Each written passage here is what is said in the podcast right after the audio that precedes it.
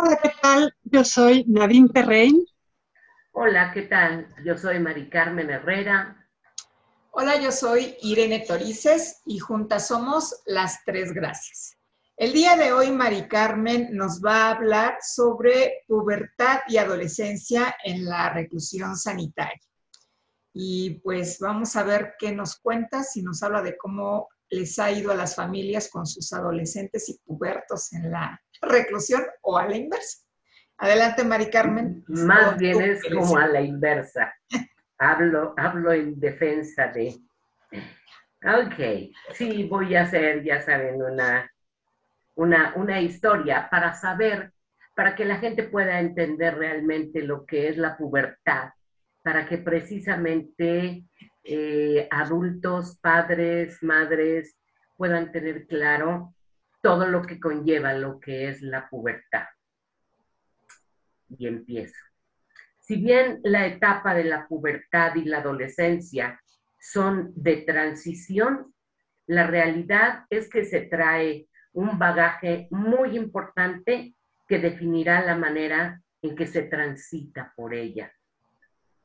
Este bagaje se remonta a muchos ancestros atrás que con las creencias, vivencias, cultura, información y formas de relacionarse aportan una parte importante de la manera en la que vivirá cada persona esta etapa. Y no queda únicamente en los ancestros. Esta información se integra y conforma en eh, la historia de cada uno de sus progenitores como un árbol genealógico. Esto, aunado a sus creencias de los progenitores, por supuesto, a sus carencias, a su historia, a la relación que prevalece entre ellos antes de la concepción, en, el momento de la concepción que se da y la razón por la cual se da la concepción si es accidente, si es por copas, si es por descuido o con una intención específica como el amor. Además de la vivencia y estados emocionales de la madre durante la gestación, van a marcar en definitiva la historia de este ser en gestación. Asimismo, si las necesidades del recién nacido y durante los primeros años de la infancia son cubiertas o no, si fue protegido, sostenido, amado, aceptado, industrioso y se vivió como un ser capaz, esto será lo que le permita ir forjando su carácter. El carácter es como estas, eh, en estas películas que se lacran las, las cartas para sellarlas, todas estas vivencias se van lacrando que es precisamente lo que muestran los adolescentes y los púberes. Y es en la pubertad donde aparecen estos eh, los caracteres secundarios e inicia un viaje de descubrimiento de sí mismo, de cuestionamientos, de desarrollo cognitivo y búsqueda de su propia identidad en una diferenciación del medio familiar, ya que está en la, eh, en la propia construcción de su escala de valores, pues inicia con esto el proceso de individuación. Esta situación se ha tornado crítica en la, en la era que estamos viviendo, ya que las condiciones no son las adecuadas, pues no se están dando las interacciones personales, sociales necesarias para el puber y el adolescente, lo cual conlleva que emerjan riesgos y daños, condiciones de depresión, de leve a profunda, trastornos de ansiedad, fobia, social, y, e, entre otros. Según Freud y otros autores como Blows, postulan que los adolescentes de ambos sexos se ven profundamente afectados por los cambios físicos que ocurren en sus propios cuerpos. Freud decía que podría ser una imagen martirizante. También en una forma más sutil y en un nivel inconsciente, el proceso de la pubertad afecta el desarrollo de sus intereses, de su conducta social y de su vida afectiva. Contrariamente a lo que los adultos opinan sobre que los púberes no tienen problemas, pues su única responsabilidad es la escuela, es importante tener presente que esta es una etapa de pérdidas. La primera pérdida es el cambio del cuerpo y pasa de un cuerpo que era confiable, manejable, cómodo. Este proceso es visiblemente notorio, por ejemplo, ya que lo primero que crecen son los pies y los brazos que se hacen largos, largos. Y además hay cambios en el cerebro a nivel de movimiento fino. Y el movimiento, el resultado va a ser que chocan con todo, tiran el refresco, la leche, el agua, lo cual puede traer críticas y regaños, mas no es algo que puedan controlar. Y por supuesto, esto afecta su autoconcepto, sobre todo si las críticas resultan burlonas o punitivas. La pubertad no es la adolescencia, aunque forma parte de esta misma. Implica cambios físicos en hombres y mujeres y es pasar de un estado de una capacidad reproductiva, de una capacidad no reproductiva a una capacidad reproductiva. Todos estos cambios pueden traer un sinfín de emociones y sensaciones que nadie les explica y que resulta importante acompañar, ya que pueden vivirlo con vergüenza, temor, asco, alegría, emoción y culpa, entre otros. Lo que sí es una realidad es que su autoimagen se fractura durante años, ya que para el proceso para que su cuerpo tome formas definitivas es largo. Emocionalmente hay mayores complicaciones, ya que ni son niños, ni son adolescentes, ni son adultos. Sus emociones son encontradas y no claras. A veces pueden estar felices y sentirse poderosos, y al siguiente pueden requerir que como progenitores les apunemos y protejamos. Lo más importante es que invariablemente necesita que se validen sus emociones y junto a ellos guiarles para que puedan explorarlas y aprender a expresarlas de una manera adecuada desde la inteligencia emocional de manera óptima. La segunda pérdida es su estatus. El menor, al menor se le consiente y se le apapacha. A los púberes se les exige cumplir con las expectativas de la familia y la responsabilidad que corresponde a su edad, incluso cuando la misma responsabilidad no haya sido construida o inculcada a lo largo de su infancia. En cuanto al desarrollo intelectual, su cerebro es una entidad única que en esta etapa se caracteriza por su mutabilidad, ya que está creando nuevas redes neuronales.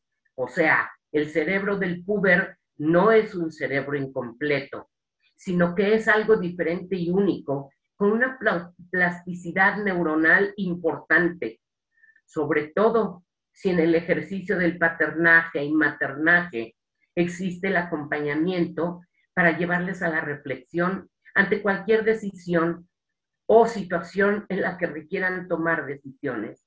Esto resulta, resultará enriquecedor, que ellos reflexionen y expresen claramente cuál es el problema, qué opciones tienen para solucionarlo, ya que la tendencia es que los progenitores les indiquen qué es lo que tienen o deben de hacer, lo cual impide la reflexión, impide el asumir responsabilidades y analizar las consecuencias. pero sobre todo aprender a buscar diversas opciones. La tercera pérdida, quizás es la más importante, está relacionada con su desarrollo cognitivo, pues ahora pueden realmente ver a los padres de manera objetiva, tal como son, pues dejan de ser los héroes que para algunos fueron y pueden verles con sus fallas, aciertos e incongruencias. Y es en el proceso de individuación que podrán lograr trascender y llegar a la aceptación total de ellos y gratitud hacia lo recibido. En el desarrollo social, el puber requiere de los amigos eh, que en esta etapa van siendo su fuente de afecto. Pueden experimentar con ellos sentimientos desinteresados, elaborar emociones y tener clara su identidad sociosexual. Esta vivencia no la ha tenido durante la reclusión y está teniendo la cuentagotas en este inicio de clases presencial. Esta situación se hace crítica en los tiempos actuales, pues los y las adolescentes son los portadores de cambios culturales y son el futuro de este país.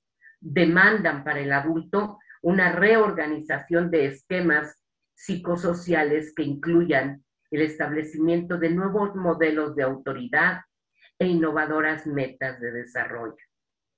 Necesitamos mirarlos y empatizar con ellos, tomando realmente en cuenta las necesidades que tienen y no ejercer con ellos una autoridad rígida y vertical que no les apoye en esta anómala situación en la que todos resultamos afectados. Sin embargo, nosotros como adultos, por experiencia de vida, contamos con mayores fortalezas para enfrentarla. En cuanto a los adolescentes, tendremos que aumentar, aparte de esto, el panorama de la búsqueda de relación de pareja más el ejercicio de su sexualidad o el inicio de su vida sexual activa, y el acceso a las redes sociales que lleva a observar otras áreas como las mismas redes que les, perdón, que les llevan a buscar estereotipos como los presentados en las redes sociales, buscando perfección y aceptación. Por supuesto, lo cual crea una irrealidad resultando más difícil aceptar el entorno y la convivencia en la que viven, disminuyendo la tolerancia e incrementando las fricciones por falta de privacidad, por falta de espacio, por falta de dinero, por falta de diversión. En cuanto al ejercicio de su sexualidad con hoteles cerrados, convivencia y presencia de los padres 24 por 7 les lleva a prácticas que pueden incluso afectarles y ponerles en riesgo, como puede ser tener relaciones sexuales coitales en autos, estacionamientos o áreas solitarias, así como prácticas igualmente inseguras como el sexting y el packing, puesto que han incluso surgido espacios como OnlyFans, en donde se crea un perfil y puedes pegar fotos y entonces la gente te paga por ver tus fotos. Podamos, podemos darnos cuenta de que ser puber o adolescente en esta pandemia no resulta tan sencillo como lo pensábamos.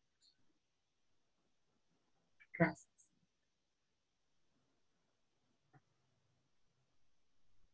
compartan. Pues, adelante. Eh, a, mí, este, esa etapa, eh, convivir con personas en esa etapa me cuesta bastante. Y, estoy además justo con los sobrinos en esa etapa. Eh, definitivamente con respecto al trabajo, yo no trabajo con adolescentes ni ni con niños, cabe mencionar. Este, pero fundamentalmente me cuestan mucho trabajo eh, las personas que están en esta etapa de su vida. Eh, por una parte en la que tiendo a quedar en una posición donde me manipulan un día sí y otro también. Entonces, eh, como repensar, bueno, me queda muy claro que todo este asunto de la pandemia, pues les está afectando, aunque es muy curioso, son bastante más maleables. Justo en, estos días, no sé qué estábamos haciendo yo con mi cubrebocas, quejándome amargamente de que qué horror eh, con el calor, no respiro, no sé qué. Y me dice mi sobrino, ay, te acostumbras. Y ellos se acostumbran, los, los niños, ¿eh? A no respirar. A no respirar, a respirar caliente, a respirar húmedo, ¿no? Que es lo, la sensación que te deja el, cubrebocas. Y la verdad es que, eh, o sea, es posible acostumbrarse a todas esas cosas, pero los adultos ya somos bastante más rígidos. Y, o sea, lo hacemos porque no nos queda otra, pero nos quejamos todo el tiempo. Y ellos no. Y, y, los agarramos y nos rascamos la nariz y la barbilla y los reacomodamos. Y yo los veo y no se tocan el cubrebocas. Se lo ponen y no lo vuelven a tocar, como si no lo trajeran. Sí son, se adaptan más fácilmente. Eh, por un lado se adaptan muy fácilmente, por el otro lado es, tienden como a, a buscar romper límites una y otra vez, porque está en su naturaleza. ¿no? O sea, no, no es este, no es una necesariamente una crítica, es está en su naturaleza ver hasta dónde pueden llegar. Y entonces eh, está prohibido salir y, juntarse en grupos y yo qué sé, y entonces es, ahora quiero ir a una fiesta, y ahora quiero hacer esto, y ahora quiero, y van empujando, empujando los límites que es parte de, su naturaleza y que esa, esa parte sí les cuesta mucho trabajo. También son los que mejor se han adaptado a la socialización en línea. Justo son los que han encontrado estos resquicios de meterse a cosas como lo de OnlyFans, que por cierto ya lo tiene prohibido. Esto de compartir imágenes, bueno, van a, se supone, a restringir todo lo que eh, es contenido pornográfico en sus redes, precisamente con toda una intención detrás de proteger a este, los menores de edad que estaban haciendo este tipo de cosas y consiguiendo favores económicos a, este, a cambio de imágenes eh, o videos o lo que sea en sus redes sociales. Entonces, bueno, la intención eh, económica es protegerlos. Habrá que ver si esto se va a lograr. Este, pero bueno, pues sí han, ido encontrando este tipo de cosas. Y bueno, eso es de alguna manera mi, mi pensar y mi experiencia con respecto a los adolescentes. Pues fíjense que a mí por el contrario me gusta mucho trabajar con pobres y adolescentes. Y justo en este periodo de pandemia, desde el año pasado hasta la fecha, lo que tristemente me ha tocado ver es el incremento de los niveles de maltrato o de las formas incluso de maltrato hacia esta población. Eh, tampoco es que ahorita tenga tantos, ¿no? Tengo cuatro que quizás son suficientes para darme cuenta como en familias en las que eh, durante el periodo en donde no había confinamiento, este no se hacía tan manifiesto y ahora que están o que estuvieron confinados, empezaron a surgir no solamente las formas de maltrato ya em, cotidianas, sino nuevas formas de maltrato, como el eh, quitarles, encerrarlos literalmente en la casa, quitarles las llaves, el celular, la computadora y mantenerlos aislados de todo el mundo, eh, solo porque no obedecían las normas de la mamá o el papá en, cuestión, ¿no? O sea, denuncias de por favor, Irene, dime qué podemos hacer para que me vaya yo de mi casa y me vaya con mi familia de otro lugar, porque ya no los aguanto y tener que interceder para decir, pues sí, sabes que es una, casi casi por prescripción médica, en este caso por prescripción terapéutica, necesito que tomen distancia porque mi interés primordial es proteger a la persona a la que le estoy brindando el acompañamiento terapéutico. Y la otra cuestión de la que eh, no recuerdo si hablaste, Mari Carmen, es también, y que esto está incluso ya em, documentado, el incremento, justo por esta búsqueda que forma parte de la etapa de la pubertad, de seguir manteniendo el contacto físico independientemente de que haya una restricción o más bien una promoción de la sana distancia, se han incrementado los embarazos entre adolescentes, sobre todo en residencias condominales. Porque pues bueno, no es lo mismo ir a buscar al amigo que vive tres colonias después que la mía a buscar al amigo que vive tres pisos arriba de mí. Y también eso ha sido eh, un fenómeno que me ha tocado ver aquí donde vivo y que sí es, para mí resultó sorpresivo porque yo pudiera haber imaginado que estando también las familias en casa no había tanta permisividad para que ellos pudieran estar fuera de la mirada de la, familia eh, tanto tiempo y estar manteniendo actividad sexual.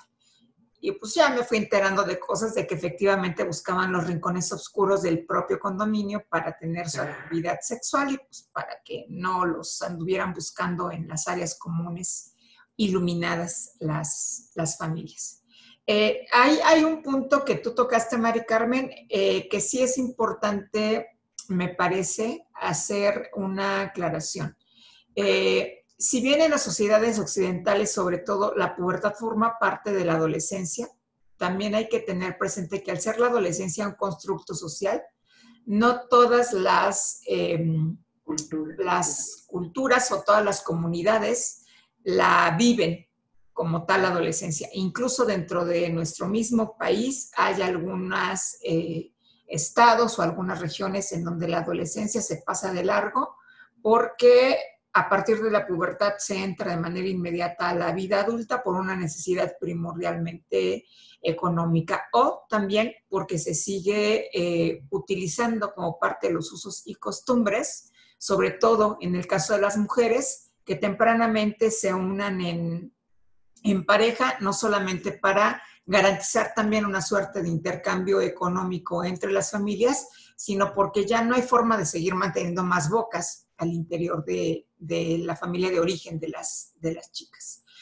Y también es algo que es importante considerar durante esta pandemia, que no solamente afectó a las comunidades urbanas, sino también a las comunidades rurales, a las comunidades indígenas, que en muchas ocasiones se vieron en esta necesidad de manera más pronta de lo que quizá lo surgía antes de que, de que apareciera el, el, COVID en nuestras, en nuestras vidas. Y, em, y también me parece importante resaltar que ciertamente la adolescencia y la vida adulta de los púberes, que, de los púberes del confinamiento o de los púberes post-COVID o de la era del COVID, va a ser completamente distinta a la que vivimos cualquiera de nosotros o cualquiera que alcanzó a llegar a, la, eh, a superar la adolescencia en el 2019 o en el 2018 o en el 2017. Justo por esta falta de socialización, independientemente de que están más metidas en las cuestiones virtuales o, o este, en el día a día electrónico, eh, porque al final su construcción, la construcción de su identidad, la construcción de su personalidad, de su carácter, se da a partir de la interacción social. Y yo no puedo decir que la interacción social es producto de lo virtual. Si hay una suerte de desapego, de eh, lejanía, que quizá no alcanzamos a ver tan claramente porque están todo el día metidos en el celular o todo el día metidos en el Zoom o todo el día metidos en las redes sociales y que empezaremos a verlo justo a partir del regreso a las clases presenciales, que bien lo dijiste también, Mari Carmen, no está resultando sencillo para nadie, ni para el personal docente, ni para el alumnado. Independientemente de la edad que tengan, y habría que empezar a eh, identificar en estos jóvenes, púberes y adolescentes que tenemos cercanos, sean de nuestra familia o sean consultantes, qué tanto está impactando o qué tanto va a ir impactando el regreso presencial a clases en su conformación como individuos o como personas. Claro. Yo, yo aquí, este, al igual que tú, Irene, a mí me, me, gusta, me ha gustado muchísimo eh, trabajar con púberes. De hecho, tengo por ahí, ahí un programa de 100 horas para que, que impartí en un diplomadito para púberes que los veía yo como cada mes y que funcionó muy bien porque se ven como, como todas las áreas que se requiere ver en, en, cuanto a eh, toma de decisiones, integración de grupo, eh, digamos, este, técnicas de estudio, etcétera, etcétera. Pero en esto que, que, mencionas, yo creo que es importante tomar conciencia de, yo me sentí motivada porque lo que yo estoy encontrando es precisamente trastornos de ansiedad, depresiones, este, TOX, este, TDAH, este, toda esta parte incrementado por esta situación. Y esa es la parte como pensar cómo va a ser el futuro con personas que puedan tener incluso una fobia social, cómo van a regresar a estas interacciones cuando no, no tienen esta seguridad, esta certeza, o esa, o esa ligereza, o esa, no sé, fluir que antes había con mis cuates, etcétera. Entonces, esta parte sí es importante como poder apoyarla, poder tomar conciencia de ello. Y otra es la parte de lo virtual, porque si bien es cierto que en, lo virtual eh, puede ser o es la realidad de ellos, la realidad es que a lo mejor no siempre ven la realidad, porque hay muchos que decían, me acaba de decir una niñita, una niñita como de siete años, me decía, es que los mejores influencers y youtubers están en España, porque estábamos, jugando, estábamos jugando y yo le dije que a mí me gustaría visitar España. Me dijo, ah, qué bueno porque los youtubers y los influencers, estoy hablando de una niña de 8 años.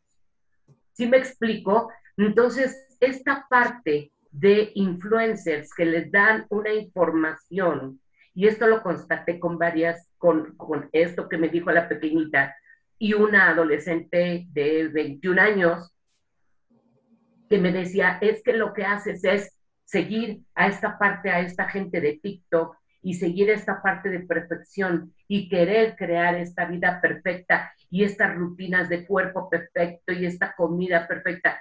Y entonces, yo lo que me pregunto es, ¿cómo, cómo voy a integrar esto a mi propia realidad? Porque habrá quienes tengan una, una figura o una cara, una presencia graciada. Quienes no, ¿cómo lo van a vivir? Pero además es como conformar una realidad esas son las partes que creo que hay que como que llevarles a, acompañarles en esto de aterrizar, de reflexionar, de ver posturas, realidades, etcétera. Esa es la parte. Pero además hay otra cuestión, perdón, ahorita que decía Nadine de que los chavos están acostumbrando más al, al cubreboca, también hay otra realidad que van a enfrentar, que como nada más nos vemos los ojos, muchos de ellos no se conocen ni siquiera en línea con la cara descubierta, porque están familiares, porque a, la, lo mejor alguno de los familiares está con COVID, entonces hasta en las clases virtuales están con el cubreboca. Las mismas clases que se dieron a través de la televisión se daban con el cubreboca puesto. Entonces, Otra cosa que se ha incrementado es el maltrato o la violencia entre pares. Y no faltará que cuando regresan ahora a la clase presencial y regresan con el cubreboca, en algún momento que se lo quiten, los otros les digan, ay, no, mejor póntelo, ¿no? Justo por no cumplir con este estereotipo de belleza que les han vendido a través de TikTok, de YouTube, de Facebook, de cualquiera de las redes sociales que se nos pueda ocurrir. Nadie.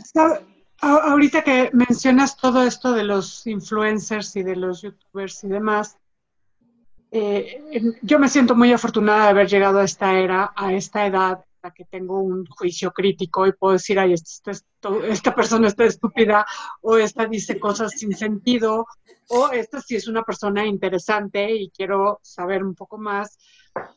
Porque el problema con los menores es que no han desarrollado esa capacidad de juicio.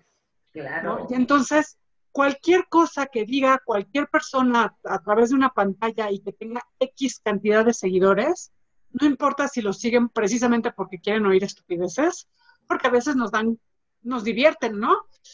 Pero tenemos el juicio para entender que eso no es alguien a quien haya que hacerle mucho caso. Pero como tiene muchos seguidores, entonces para el juicio crítico de un menor es una persona muy importante. Sí, es, dale like. Sí, y entonces será muy importante para los adultos que están cerca de esos menores ayudarles a formar el juicio crítico. Y ayudarles a formar el juicio crítico no es criticar a esas personas que ellos siguen. No. Porque de pronto los papás pueden decir, ay, punto es este. Eso no les sirve al menor que el papá le pueda decir, esto es una tontería hay que sentarse, ver con ellos, entender qué es lo que les está impactando a ellos y poder traducirles eso. Y eso, este, e, eso sí es mi, parte especial, ¿no? Lo que sí puedo trabajar es con los adultos, cómo entender, cómo trabajar desde, desde mi ser adulto para traducirle a un niño o a un eh, em, puber o a un adolescente esto que está viendo, que está lejos de su realidad. Y que, y que de pronto este, en esta lejanía de la realidad de ese menor puede ser algo que incluso le cause daño. Y yo diría también, cuando es cercano a su realidad lo que están viendo en las redes, agradecer que fue lo suficientemente útil como para detonar cuestiones como la denuncia de un abuso sexual es uno de los casos que tengo. Una, una chica que se da cuenta de que algo que vivió en la escuela fue abuso sexual por una TikToker a la que ella sigue y que narra una experiencia casi idéntica a la suya. Y la mamá en algún momento me decía, es que no puedo creer que no haya sido capaz de decírmelo a mí y que mejor haya seguido la historia de esta mujer durante X tiempo, ¿no? y que hasta que agarró como la fuerza necesaria, porque esta chava lo dijo, es que tienes que comentárselo a tu familia, es que se lo tienes que decir a alguien, fue que vino y me mencionó lo que le había ocurrido. Y yo digo, pues agradece, ¿no? Que a través de este testimonio de esta chica, que no tengo ni idea, no me acuerdo quién era, es tu hija quien hace la denuncia y quien te pide que la apoyes en este, en este proceso y que te dice que busques ayuda para, para ella. ¿no? también ahí, este, yo, me parece que tampoco hay que satanizar todo lo que está. Claro. en estos espacios hay cosas que pueden ser útiles para ellas y. Estamos nosotras. Y justo. Claro, y somos youtubers. Y justo es ahí también en donde coincido contigo, eh, Nadine, que le toca a las familias estar atentas para que lleven a hacer, lleguen a hacer este juicio crítico las y los adolescentes, las y los púberes, y que puedan, desde esta identificación que se hace en este caso del abuso sexual, identificar otras conductas que pueden no ser tan sanas para su día a día. ¿no? como estos consejos de nutrición que se dan, o los consejos para tener un cuerpo perfecto, que es a través de matarse de hambre y de hacer, y de hacer un montón de ejercicio, ¿no? Eh, casi casi volverse vigoréxico o vigoréxica para poder cumplir con el modelo que exige la, la sociedad. Ortoréxico, pero es, es, esa parte, es, por ejemplo, acompañarles y que puedan contrastar la realidad, reflexionar, ver las opciones y que es lo más adecuado para mí. Yo creo que esa es la parte y, y bueno, por supuesto que puedan guiarse con personas que lo que buscamos es que aportar, eh, aportar eh, desde lo científico, aportar desde un análisis y con la intención de la educación y el apoyo tanto para púberes como para adultos y como para todos los que nos quieran seguir. Así es. Muy bien. ¿Nos vamos? Nos vamos entonces. Pues este, yo soy Nadine Terrein, soy psicoterapeuta, terapeuta de parejas. Yo soy Mari Carmen Herrera y yo soy psicóloga y soy sexóloga. Yo soy Irene Torice, soy terapeuta ocupacional y sexóloga y juntas somos las tres gracias. Hasta la próxima. Hasta la próxima.